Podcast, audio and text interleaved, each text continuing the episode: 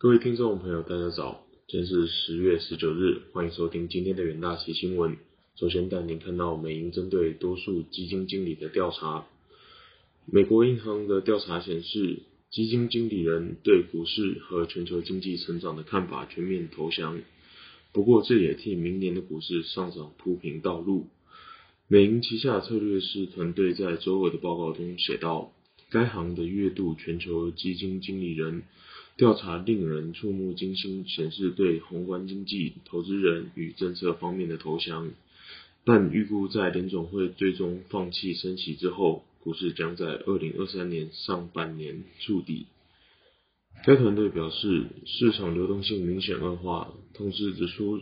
投资人在的投组中有六点三是现金，创下二零零二年以来四月以来的新高。而且有四十九的市场参与者减持股票。根据美银在十月七日至十三日对管理者九千七百一十亿美元资产的三百二十六位基金经理人调查，预估未来一年内经济将走弱的受访者人数接近创纪录的水准。不过也有九七十九的受访者预估通膨将在未来一年内下降。H e r n e t 在报告中写道：“尽管股市在上个月之前并未受到悲观情绪影响，但已经开始适度反映投资人的悲观情绪。另外，随着财报季升温八十三 percent 的投资人预估未来十二个月全球企业获利状况将恶化。还有九十一 percent 的受访者表示，全球企业利润明年不太可能成长超过十 percent。”这是自全球金融危机以来最大幅度的预测。该迹象也表明，标普五百指数成分股企业获利将进一步的下调。在技术面支撑、美国、英国政府政策变化以及市场对获利关注等因素推动之下，全球股市近日出现反弹。Planet 及其团队将先前通膨数据公布后反弹形容为熊抱。下一则新闻看到美中紧张情势影响波音计划的消息。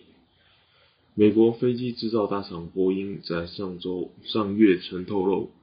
由于美中之间紧张政治情势，波音将转售部分专属于中国客户制造的737 MAX 飞机。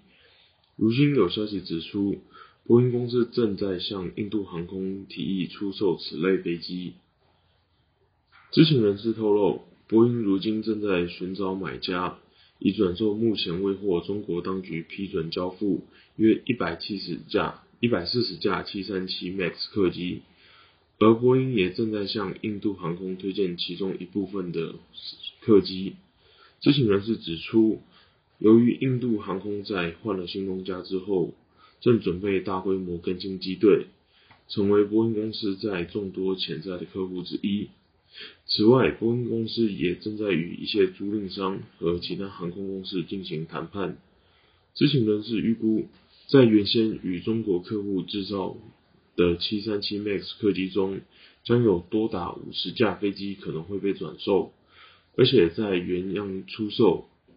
意味着买家将负责重新粉刷飞机并安装自己的机舱设备。波音财务长表示。该批客机已被推迟许久，不得无限期等待，因此波音将开始转售一些飞机。波音在七月时曾经表示，大约有两百九十架飞机尚未交付，其中大约一半是为中国客户所制造的。波音执行长对短期内恢复在中国的飞机交付表示悲观。恢复在中国的飞机交付对波音的未来至关重要，但是近期一至两年之内可能无法恢复。执行长他也提到，市场需求没有放缓，依然相当强劲。下则新闻看到欧洲新车销售连两个月成长的新闻。欧洲九月，包含英国等国家在内的新车销售台数，较去年同期增加七点九至一百零五万辆，连续两个月出现成长。背后原因与供应链问题趋缓有关，但由于经济展望恶化，预料未来情势将走向严苛。据彭博社报道，欧洲汽车制造商协会周二公布的最新数据显示，二零二二年九月，包含欧盟、欧洲自由贸易协会与英国在内的新车登记台数年增七点九至一一百零五万辆，连续两个月优于去年同期。二零二二年八月，该数据在相隔一年又一个月之后，以年增三点四的表现超越去年同期。虽然九月的交车台数呈现成长，但在销售表现方面却仍大幅逊于新冠肺炎疫情爆发前的二零一九年水准。汽车制造商到目前为止，仍然因为车用晶片短缺与能源危机等广泛问题伤透脑筋。另外，彭博社报道也指出，虽然供应链问题有日趋和缓，但受到物价飙涨和经济展望持续恶化，恐怕对今后新车市场的回温造成不良影响。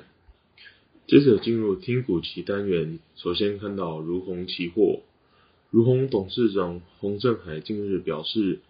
纺织产业因全球景气影响导致短期营运下滑，但寒冬很快就会过去。预估明年第二季可望反转，不过受惠于单价调整、原物料价格回落以及新台币周边等因素影响，如虹第三季毛利率表现有望优于预期。下一档个股期货看到技嘉期货，受惠于 NVIDIA 和 AMD 发表新一代的显卡新品，加上 Intel 和 AMD 也发表新款 CPU 处理器。有望带动公司显卡与主机板营收。市场预估最坏的情况在第二季已经过去了，加上新品效益有望带动业绩，公司未来营运有望稳步回升。下一档个股期货看到南电期货，由于 AMD 和 NVIDIA 在第二季开始调整库存，南电调整产能配置，争取包含大型网通、伺服器、车载。和工控用板等市场之订单，ABF 载板产能利用率维持高档，不过因供需缺口缩小，报价涨势不如前两年强劲。以上就是今天的元大旗新闻，谢谢各位收听，我们明天的元大旗新闻再见，拜拜。